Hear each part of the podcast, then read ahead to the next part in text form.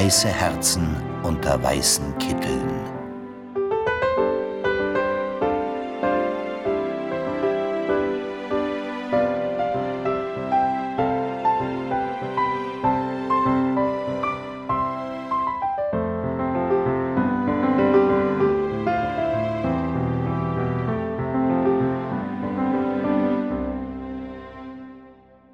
was bisher geschah.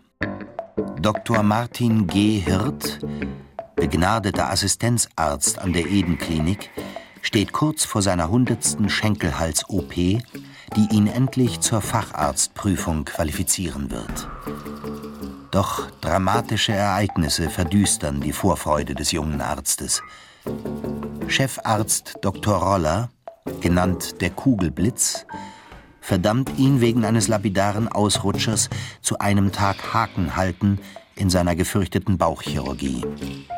Angeschlagen lässt sich der gut aussehende Arzt zu einer rauschhaften Nacht mit Schwesternschülerin Jana hinreißen, die er bald bereut. Und ein falsch programmierter Infusomat legt den Schluss nahe, dass seine heimliche wahre Liebe, die sterile Schwester Silke, ihre Drogensucht noch nicht besiegt hat. Wird es Dr. Martin G. Hirt gelingen, seine sterile Schwester vor dem Sturz ins Bodenlose zu bewahren? Kann Schwesternschülerin Jana das Objekt ihrer Begierde für sich gewinnen?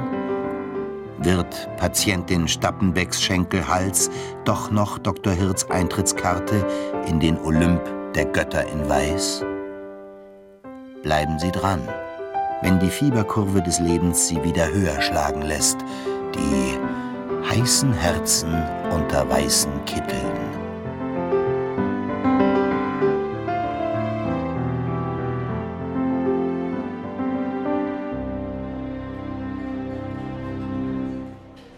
Mittagspause in der Eden-Klinik. Dr. Martin G. Hirt saß in der Kantine und starrte auf seinen Teller, in dem einige Pommes frites in lauwarmer Jägersoße einen letzten, hoffnungslosen Kampf um ihren Aggregatzustand fochten. Wie diese befand sich auch der gut aussehende Arzt in einem verzweifelten Kampf um seine Kontenance.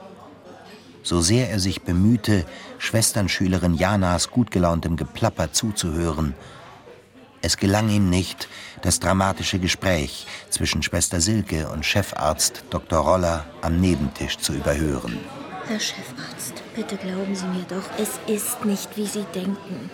Seit ich wieder in der Edenklinik arbeite, habe ich nichts mehr angerührt. Ich bitte Sie, Schwester Silke, können wir dieses Gespräch verschieben? Wie könnte ich... Schwester Silke. Das Leben mir anvertrauter Menschen so leichtfertig aufs Spiel setzen. Beruhigen Sie sich. Ich weiß doch, was eine zu hohe Morphiumdosis für Folgen haben kann. Nie würde ich... Das muss jemand anders gewesen sein. Äh, ich bitte Sie, das sind doch paranoide Wahnvorstellungen. Stellen Sie sich Ihrer Verantwortung, Schwester Silke. Aber das versuche ich doch gerade. Jemand versucht Wenn Sie weiter in der Edenklinik beschäftigt Herr sein wollen. Chefarzt. Ich betrachte dieses Gespräch als beendet. Vielen Dank.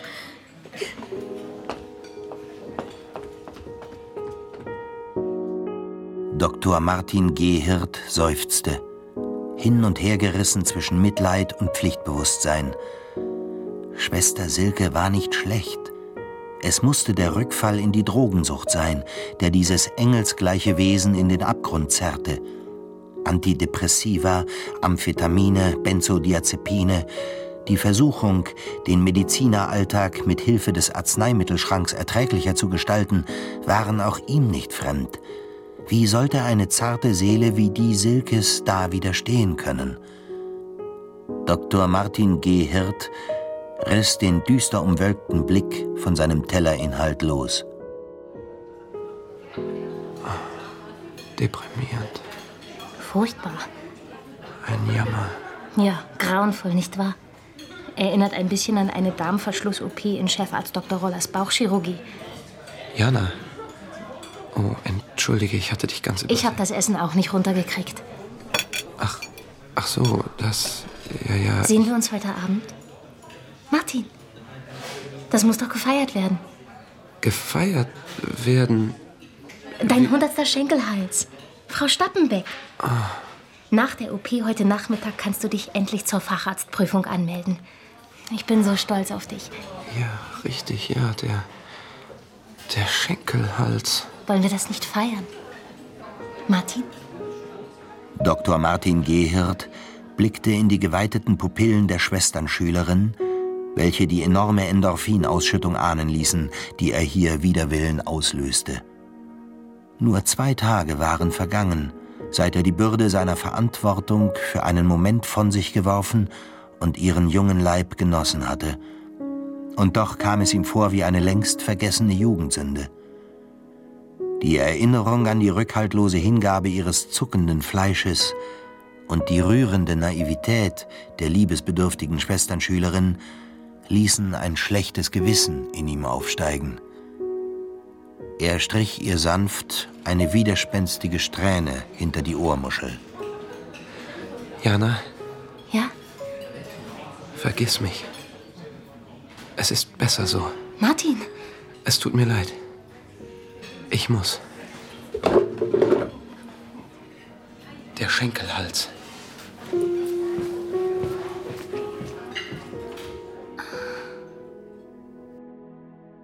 In Haube, Mundschutz und Handschuhen betrat Dr. Martin Gehirt wenig später den Vorraum des OPs, wo Patientin Stappenbeck bereits auf ihre Narkose wartete.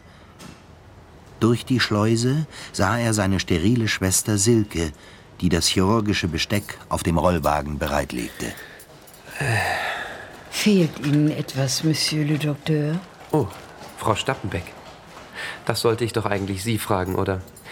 Entschuldigen Sie bitte, ich war in Gedanken. Nervös? Nicht mehr als Sie, denke ich. Wie geht es Ihnen? Oh, kommen Sie, komm ça. Sie wissen schon. Sie werden gleich sehr gut schlafen, Frau Stappenbeck. Mm. Und wenn Sie wieder aufwachen, sind Sie stolze Besitzerin eines neuen Schenkelhalses. Und Sie können sich zur Facharztprüfung anmelden. Alles wird gut. Ja. Ich begebe mich in Ihre Hände, Monsieur le Docteur. A bientôt. Sie hatte recht. Er durfte sich nicht so gehen lassen. Er war Arzt aus Berufung, dazu geschaffen, Leiden zu lindern, Leben zu retten, der bedürftigen Kreatur zu helfen. Mit gestrafften Schultern trat er wenig später seiner sterilen Schwester Silke gegenüber, die ihn zu einem weiteren Pas de deux in Titanstahl erwartete. Schnitt. Absaugen. Starke Blutung. Wir müssen das Gefäß koagulieren. Schwester Silke, Pinzette. Pinzette. Ja. Tupfer. Klemme. Wir schaben den Knochen frei. Haken auseinander, Kollegen. Stirntupfen. Skalpell. Schwester Silke, Skalpell. Ja. Was war nur mit ihr los? Der gemeinsame Rhythmus, die mühelose Leichtigkeit, mit dem sie den Titanstahl sonst so traumwandlerisch sicher tanzen ließen, stellte sich heute nicht ein. Die OP, auf die Dr. Hirt sich so gefreut hatte, artete in Arbeit aus. Gut, wir exartikulieren den Hüftgelenkskopf. Stemmeisen.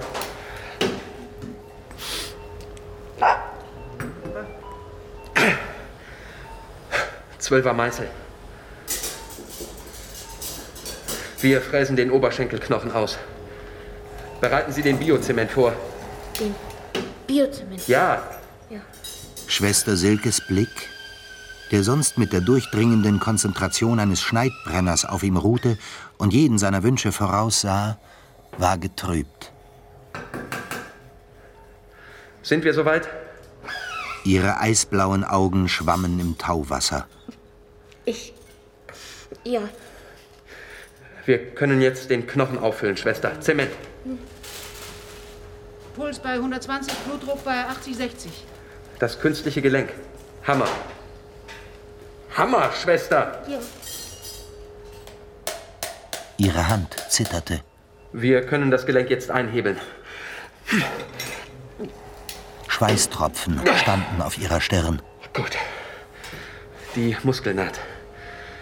Schwester Silke, Nadelhalter, 5 Nuller Faden, Pinzette. Silke! Die sterile Schwester erstarrte. Die Hand, knapp vor ihrer Stirn. Sich selbst die Stirn abzuwischen, war ein schrecklicher Verstoß gegen alle Regeln und hatte den sofortigen Verweis aus dem Operationssaal zur Folge. Nicht auszudenken, was hätte geschehen können, wenn Keime in die Wunde gelangt wären. Wundinfektion, Komplikationen, Verlust des Beines. Gerade noch rechtzeitig hatte Dr. Martin G. Hirt Schwester Silke aus ihrer Absenz geholt und Schlimmstes verhindert. Vielen Dank, Schwester. Schwester Silke, Sie können den OP jetzt verlassen. Ich. Ich brauche Ihre Hilfe nicht mehr. Martin. Geh. Schwester Maria. Ja? Wir können die Wunde jetzt schließen. Nadelhalter, 5-0er Faden, Pinzette. War ihr klar, was für einen Skandal er gerade verhindert hatte? Dr. Martin Gehirt unterdrückte mit aller Kraft den Impuls, seiner sterilen Schwester nachzulaufen. Eine quälende Ewigkeit verging, bis er endlich mit den erlösenden Worten die OP abschließen konnte. Ich danke, Kollegen. Meine Damen, meine Herren, Sie haben hervorragende Arbeit geleistet. Dankeschön.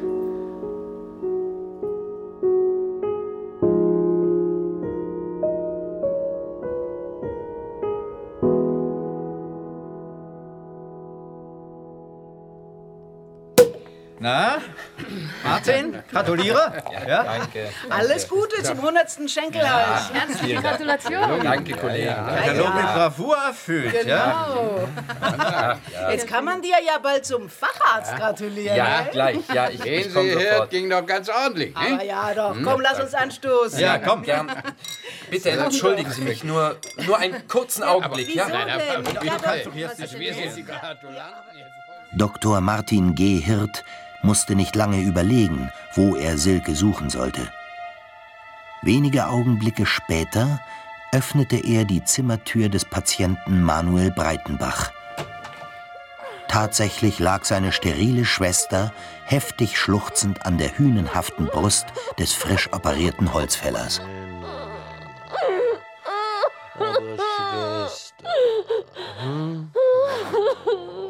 Sie elender Schleimer.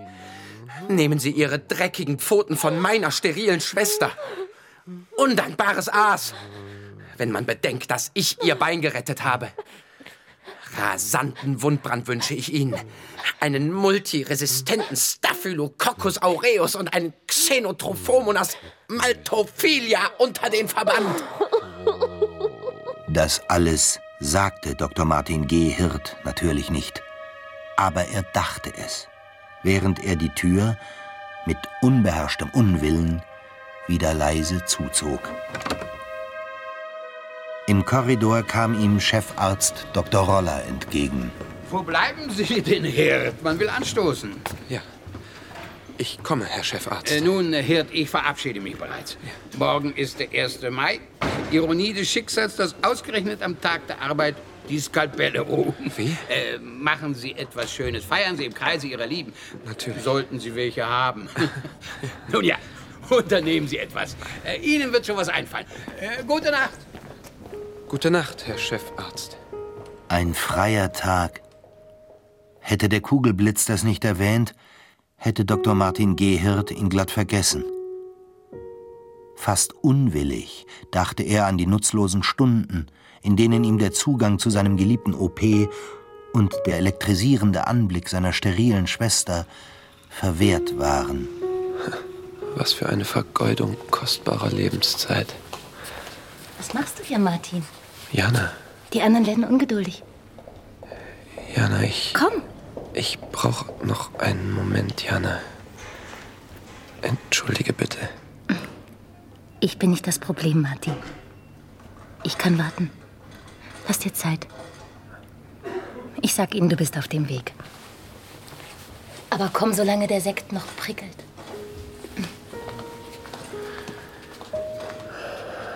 Dr. Martin G. Hirt seufzte. Wie einfach wäre es, in den Armen der jungen Schwesternschülerin vergessen zu suchen.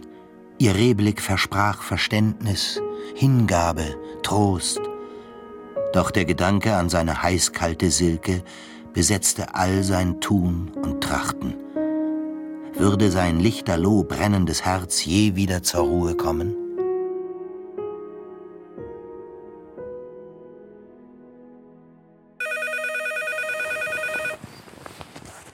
Ein schrilles Klingeln riss ihn am nächsten Morgen aus wirren Träumen.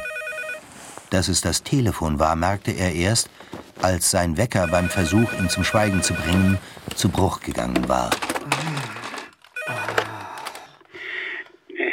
Ja? Äh, sind Sie das? Alles in Ordnung? Chefarzt Dr. Roller. Ein Notfall? Ich bin in 20 Minuten in der Edenklinik. Nein, nein, warten Sie, ich bin ja noch. bin bereits angezogen. Geben Sie mir 18 Keine Minuten. Panik, Herd. Entspannen Sie sich. Es handelt sich nicht um einen Notfall. Nicht? Ja, Obwohl, ähm, äh, verzeihen Sie die Störung an Ihrem freien Tag, aber es ist wichtig. Heute früh wurde Patient Manuel Breitenbach in nicht erweckbarem Zustand aufgefunden. Wie das? Gestern da war er doch noch ganz gut beieinander. Die Morphiuminfusion. Schon wieder. Diesmal auf 11 Milliliter pro Stunde. Um Gottes Willen. Und keiner will es gewesen sein, Herd. Herr Chefarzt. Halten Sie es für möglich, dass irgendjemand nachts die Infusomaten manipuliert hat? Ein ungeheurer Vorwurf. Wir sagen es. Aber ich muss es wissen. Ähm, hatte Breitenbach irgendwelche mm, ungewöhnlichen Kontakte? Kontakte. Haben Sie irgendeinen Verdacht? Verdacht? Ich. Ja? Nein, Herr Chefarzt. Nun, hätte ja sein können. Ich schwöre Ihnen, Herd, wenn ich herausfinde, wer diesen Skandal verursacht hat, wird derjenige etwas erleben können. Gegenüber Patienten und Angehörigen wird absolutes Stillschweigen gewahrt, Herd. Ist das klar? Selbstverständlich. Und nun, ähm, entschuldigen Sie die Störung. Schönen freien Tag wünsche ich.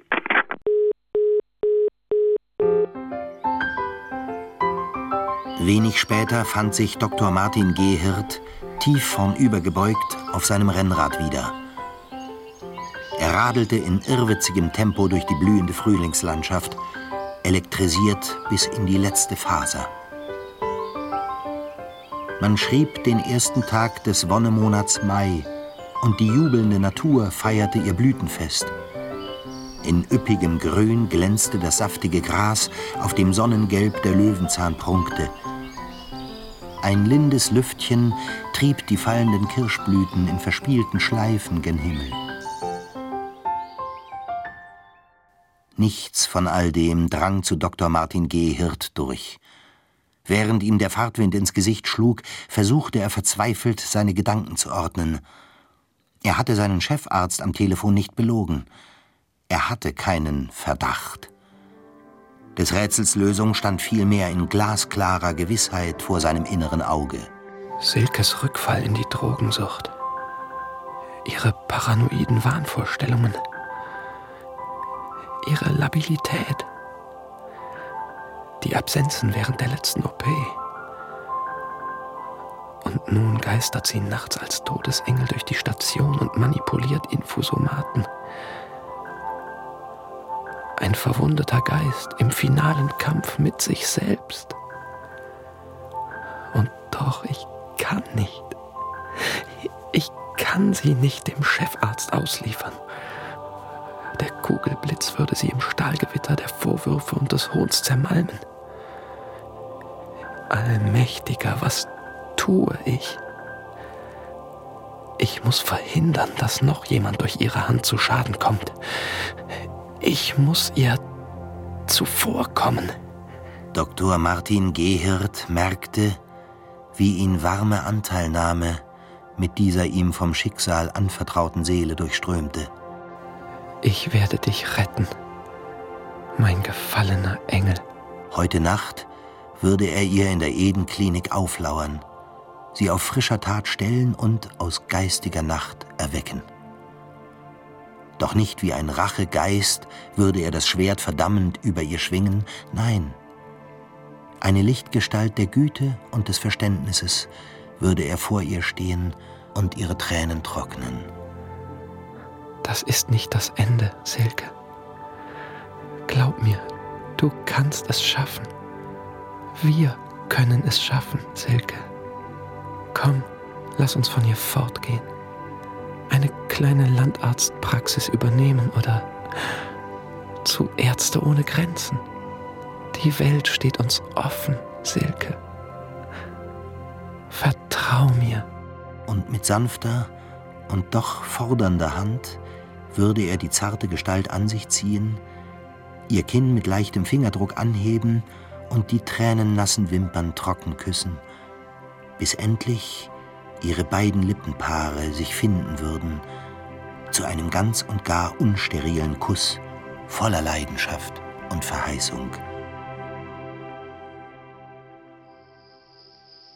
Es war bereits dunkel, als Dr. Martin Gehirt seinen schnurrenden BMW unter einem schwer duftenden Fliederstrauch in der Nähe der Eden-Klinik parkte. Im bläulichen Licht des aufgehenden Vollmonds sah die Klinik aus wie ein gigantischer Grabstein, der majestätisch auf seiner Anhöhe thronte. Dr. Martin Gehirts Schatten huschte in Übergröße über die Fassade, bevor er durch die Klappe für den Wäschewagen in die Eden-Klinik schlüpfte. Die weichen Sohlen seiner Freizeitschuhe machten kaum ein Geräusch, als er durch das weit verzweigte Kellersystem der Eden-Klinik zu seiner Station eilte. Er schlich der Wand entlang zum Putzraum, in dem er seine Nachtwache beginnen wollte. Der Raum, in dem nachts die allzu stark duftenden Blumensträuße aus den Patientenzimmern aufbewahrt wurden, war einer der wenigen sicheren Beobachtungsposten der Station.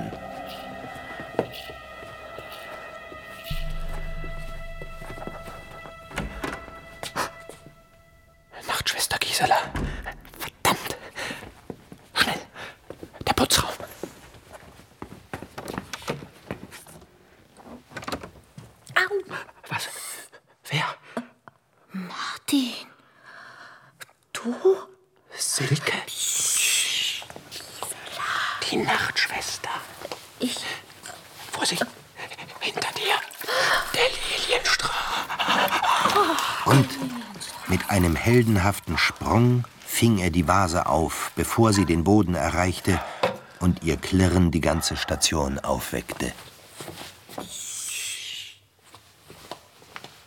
Gott sei Dank. Sie ist weg. Ich. Danke. Oh, was für schöne Lilien. Aber du oh, bist ja ganz nass. Och. Lass mich. Hab ich dir Hast du dir Wehgetan. wehgetan? Ah, nein, ich. nicht der Rede wert? Keineswegs. Aber nicht doch. Aber was Was machst du? denn hier? Nun ja, ich. Ich hab mir gedacht, Diese merkwürdigen Vorfälle. auf der Station. Genau, bedürfen. Der Aufklärung nicht, Nicht wahr? Und da dachte Ich dachte mir, einer muss doch. muss doch hier nach dem Rechten sehen. Nicht wahr? Ja. Ja, ich habe auch bereits Du hast. Einen Verdacht. Ich auch. Ja, Ich auch. Es war zum Verzweifeln.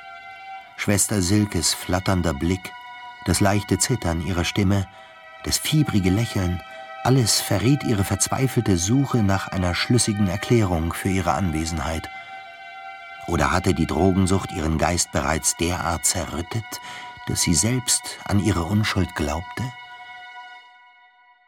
Wie dem auch sei, Dr. Martin Gehirt hatte den Moment verpasst, in dem er sie auf frischer Tat hätte stellen können und ihr Geständnis unausweichlich geworden wäre. Und dieser Moment würde auch nicht mehr wiederkommen, nicht heute Nacht. Nun ja. Dann. nun, ich dachte, hier im Putzraum ist der einzige Ort, von wo aus man die Station einigermaßen im Blick hat. Und sicher. Ist er auch. Ja. Ich meine, Nachtschwester Gisela. Ich wüsste nicht, was sie hier zu suchen hätte. Nicht wahr? Ja. Ja, Nun, Silke. Da wir schon einmal hier sind. können wir ja zusammen. Ja, ich meine, Ja, ja, also. Vier Augen sehen mehr als zwei, nicht wahr? Ich. Martin. Ja. Und so kam es, dass Dr. Martin Gehirt und Schwester Silke die ganze lange Nacht im Putzraum gemeinsam durch den Türschlitz spähten und gegen die schweren Düfte der Lilien, Margeriten und Fliedersträuße kämpften, die ihre Sinne benebelten. Die Nähe seiner sterilen Schwester, ihr gepresstes Atmen, ihr Schwanenhals mit den gesträubten Nackenhärchen, der zum Küssen nahe vor ihm aus ihrer Bluse wuchs, wie ein anmutig geschwungener Tulpenstiel, alles versetzte Dr. Martin Gehirt in knisternde Erregung. Er betete so inbrünstig wie hoffnungslos, dass er sich getäuscht haben und ein anderer Missetäter erscheinen möge, während sie die menschenleere, totenstille Station bewachten. Doch es geschah erwartungsgemäß nichts, absolut nichts. Die Sonne geht bald auf. Ich glaube, wir sollten dann mal. Ja. Ich. Silke. Ja. Wir sollten zusammen. Vielleicht war es ja doch Ja, einfach Fehlalarm. Im Osten färbte sich der Himmel rot, während im Westen der honigfarbene Mond hinter dem Horizont verschwand. Die Sonne, der Mond, der Arzt und seine sterile Schwester. Auch sie beide, ein Doppelgestirn, dazu bestimmt, sich niemals zu treffen. Das durfte nicht sein. Er musste die Mauer des Schweigens durchbrechen, das Schicksal zwingen. Silke. Nein, Martin. Es ist besser, wenn man uns nicht zusammensieht. Ich nehme den Lieferanteneingang zum Ausgang. Silke. Martin, wir sehen uns dann im OP. Silke. Ja, Du kannst deinem Schicksal nicht entfliehen. Martin? Lass uns aufhören mit dieser tragischen Komödie. Was meinst du damit? Ich weiß alles, Silke. Was? Deine Drogensucht. Deine paranoiden Wahnvorstellungen, die Absenzen, dein nächtliches Herumgeistern. Lass uns den Tatsachen ins Auge sehen. Nein. Martin. Silke, das ist nicht das Ende. Ich weiß, wie es ist, wenn das Leben in Scherben vor einem liegt. Das kann nicht sein. Und wie viel Kraft es kostet, wieder aufzustehen. Und ich dachte, du glaubst Aber mir. glaube mir, Ich dachte, du bist auf meiner Seite. du kannst, Oh Martin, wie kannst du du? kannst es schaffen. Das ist zu viel. Silke. Silke! Sie war weg. So sehr er versucht hatte, sie aufzuhalten. Die Tragödie sollte ihren Lauf nehmen.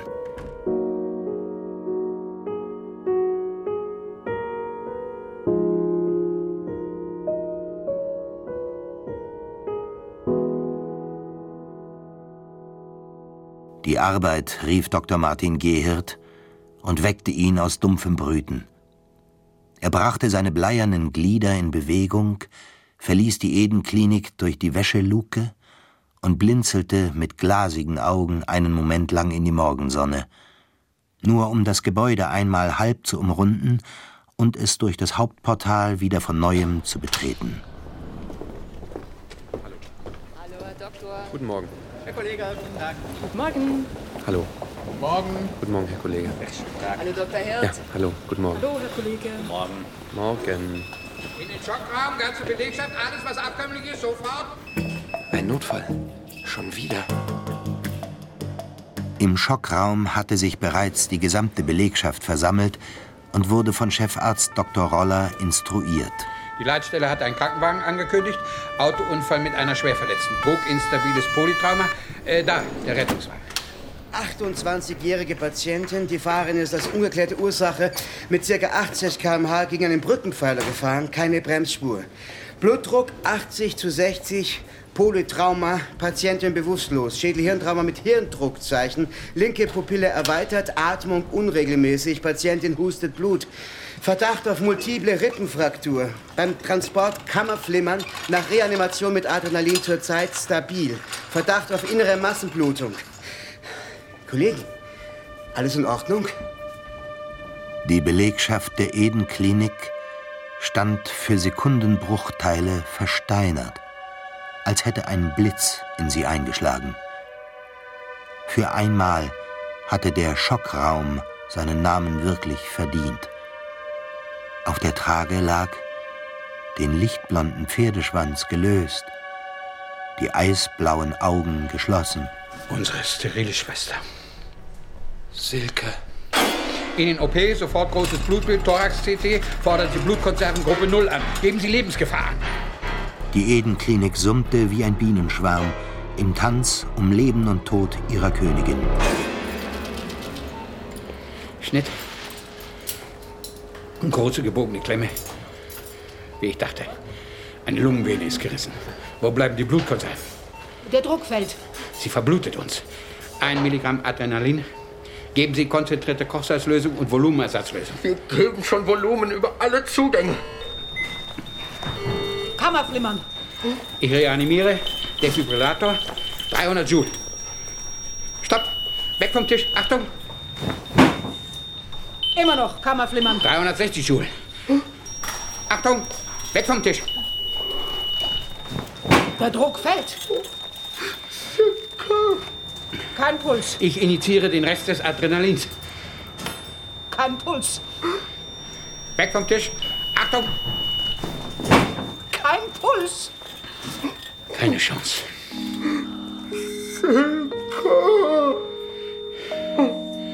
Wir haben sie verloren.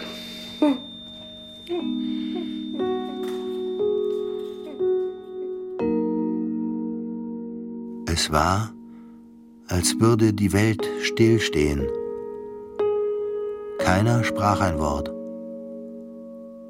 Wie in Watte gepackt, sah Dr. Martin Gehirt zu, wie das Laken die lichtblond umrahmten Züge Silkes gütig für immer zudeckte wie eine dünne Schneedecke. Eine gefühlte Ewigkeit später schleppte er sich mit unendlich schwerem Schritt durch die Flure der Eden-Klinik am Stationszimmer vorbei. Wie in Trance öffnete Dr. Martin Gehirt die Tür eines Patientenzimmers. Das Gleißen der Morgensonne zog ihn ans Fenster. Er öffnete es und atmete tief die kühle Frühlingsluft ein.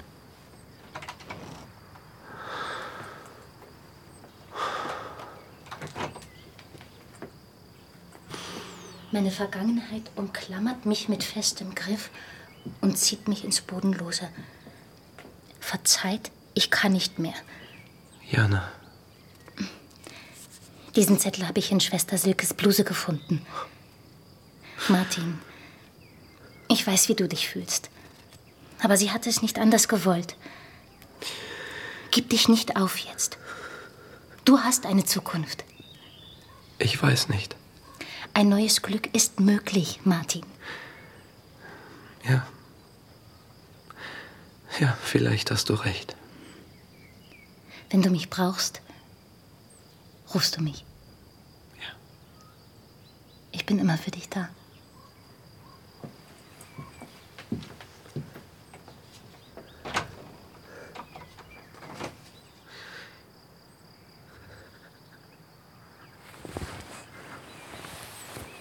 Ist sie nicht eine Seele von Mensch?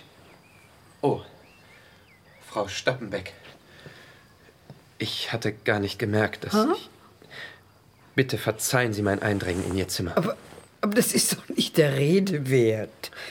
Ich verdanke Ihnen meinen neuen Schenkelhals. Sie haben noch was gut bei mir. Nun, was sagen Sie? Bitte? Ja, rührend, nicht wahr? Was Na, diese Schwesternschülerin, äh, Jana, Jana. Ja. immer bemüht, immer besorgt um alles. Ja, ja. Ich habe mich schon gefragt, ob dieser Beruf wirklich das Richtige ist für die Kleine. Für Jana. Wieso? Ähm, meine, meine Morphiuminfusion. Vor zwei Tagen. Ja? Sie erinnern sich? Aber natürlich. Ja. Sie hat sie damals falsch eingestellt. Jana? Ja. Aber. Ich hab's nicht übers Herz gebracht zu sagen, dass sie es war. Die Gute. Sie war in Tränen aufgelöst, beschwor mich, sie nicht zu verraten. Und, und es ist ja auch nichts passiert. Nichts passiert? Ja, sie scheint sich alles sehr zu Herzen zu nehmen. Sie findet ja nicht mal nachts ihre Ruhe. Geistert hier herum und. Jana, nein, nicht möglich. Die, die prüft Infusionen. Dr. Martin G. Hirt taumelte. Jana! Er klammerte sich ans Fensterbrett, um von der Wucht seiner plötzlichen Erkenntnis nicht zu Boden geworfen zu werden. Mit einem Schlag wurde ihm alles klar. Jana!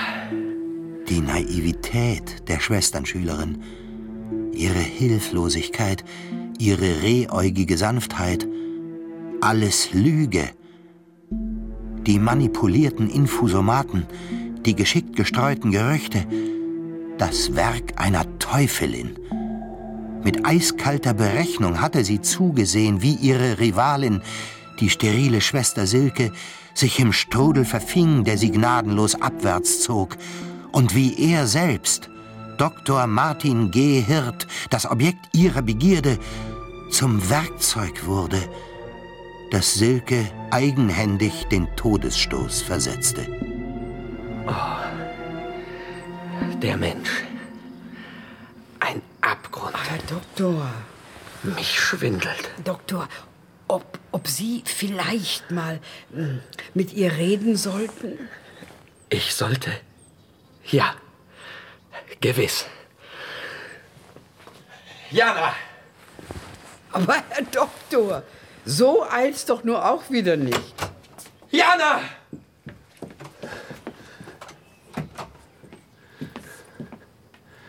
Jana. Martin, beruhige dich, ich bin da. Ich werde immer für dich da sein. Um ein Haar. Um ein Haar wäre er aufgegangen, dein teuflischer Plan. Aber Martin, du fantasierst. Dein Leugnen hat keinen Zweck mehr. Ich weiß alles. Du hast Silke auf dem Gewissen. Aber wer hat... Herr Doktor. Die Stappenbeck, die klapprige alte Kuh. Wie dumm. Aber Kind. Ich habe es für dich getan, Martin. Für dich. Du hast mein Glück zerstört. Silke, mein Engel. Herr Doktor. Gott und ich selbst war dein Mordwerkzeug. Es war nicht schade um die sterile Schlampe. Du gehörst mir, Martin G. Hirt. Ich wusste schon nach unserer ersten Nacht. Wir sind eins. Seit immer, für immer. Du bist wahnsinnig. Und können wir im Leben nicht zusammenfinden, so soll der Tod Nein, uns vereinen. Niemals! Niemals! Lass mich los! Jana! Du bist mein! Nein! Es gibt kein Zurück! Nein, Jana! Aber Schwester! Lass mich los! Doktor! Jana! Vorsicht! Jana, das Fenster! Nein. Jana! Nein! Aber es war zu spät. Verknotet in rasendem Kampf um Liebe und Leben stürzten sie über die Klippe des Fensterbretts, der Arzt und die Schwesternschülerin. Und eng umschlungen, wie zwei verdammte Seelen beim jüngsten Gericht, fielen sie abwärts, abwärts. In rasendem Tempo sah Dr. Martin Gehirt die Fassade der Edenklinik an sich vorbeiziehen. Eine Landschaft aus Sichtbeton in apokalyptischem Grau. Und dann endete die Höllenfahrt in einer Explosion gleißenden Lichtes. Atmet er? Die Trage, schnell. Dr. Herd? Die Pupillen immer weiter. Dr. Herd, können Sie mich hören? Dr. Martin G. Hirt spürte, wie Janas Umklammerung ihre Kraft verlor und seine Seele sich aufschwang in unendlicher Leichtigkeit. Was ist das für ein Licht? Silke? Martin, Du? ja, Silke? Ich? Oh, verzeih mir. wer hierher kommt, dem ist bereits verziehen. Silke? Das ist nicht das Ende, Martin. Glaub mir, ich weiß, wie es ist, wenn das Leben in Scherben hinter einem liegt. Lass uns von hier fortgehen. In ein ander Land, ohne Grenzen. Der Himmel steht uns offen. Vertrau mir. Und mit sanfter und doch fordernder Hand zog die sterile Schwester Silke ihn hinan, hob sein Kinn mit leichtem Fingerdruck und küsste ihm die tränennassen Wimpern trocken. Dr. Martin Gehirt fühlte sich leicht, sehr, sehr leicht. Wie eiserne Reifen fiel alle Erdenschwere von ihm. Und im Glanz des alles überstrahlenden Lichtes fanden sich ihre beiden Lippenpaare zu einem ganz und gar unsterilen Kuss voller Leidenschaft und Verheißung.